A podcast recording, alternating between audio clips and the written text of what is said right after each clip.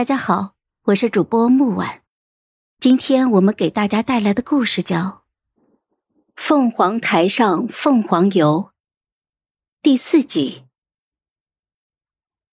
回丞相府的路上，我望见萧成宇面无表情的样子。云堂是伶俐乖巧的姑娘，打不得，骂不得，说不得重话，着实是难为她了。萧成宇听着动静，就转头看着我，见我在笑，不自觉的也随之扬起了唇角。静默的眸光从我的身上掠过，瞬间又温软了下来。在笑什么？允堂天真无邪，我瞧着都心生欢喜。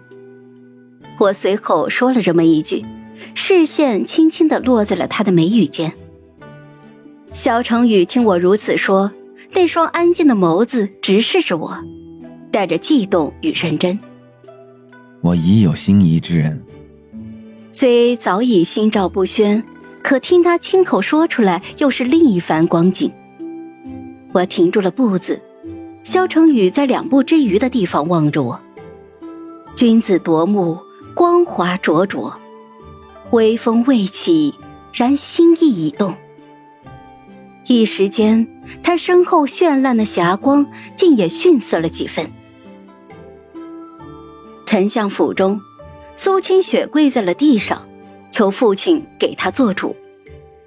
太子整日里与那几个妾室厮混，书不读，武不练，再这么下去，人就废了。太子不爱听人说教，女儿便也不敢开口，怕怕惹太子生厌。父亲闻言，怒目圆瞪，指着他就说道：“太子现在是众矢之的，你更应该好好督促他。可你倒好，为了女儿家那一点私心，闭口不言。如今太子玩物丧志，可如何是好？”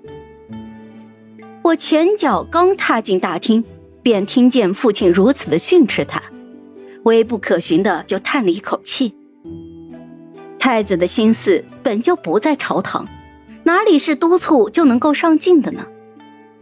我之前屡次的苦口婆心劝谏，他哪次不是如同风过耳？如今他成婚了，苏金雪睁一只眼闭一只眼，更加没人能劝得了他了。这太子妃娶进府中，难道是摆设？我早就劝告过你，你难当此重任。你以为太子妃是什么人都能做的吗？老爷，哎呀！父亲生气之余，话说的重了一些。香姨娘心疼苏清雪，潸然泪下。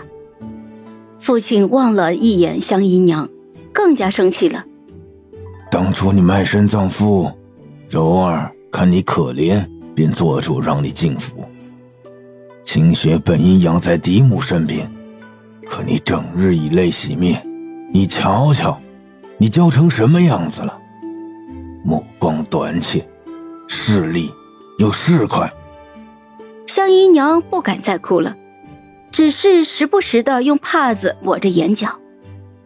一番话说出口，父亲这火气也消了一大半，当即就把苏清雪赶出了府。让他以后不要再回来哭了。可父亲生气归生气，仍旧是疼他的。第二日便上奏圣上，请求让太子戴罪立功。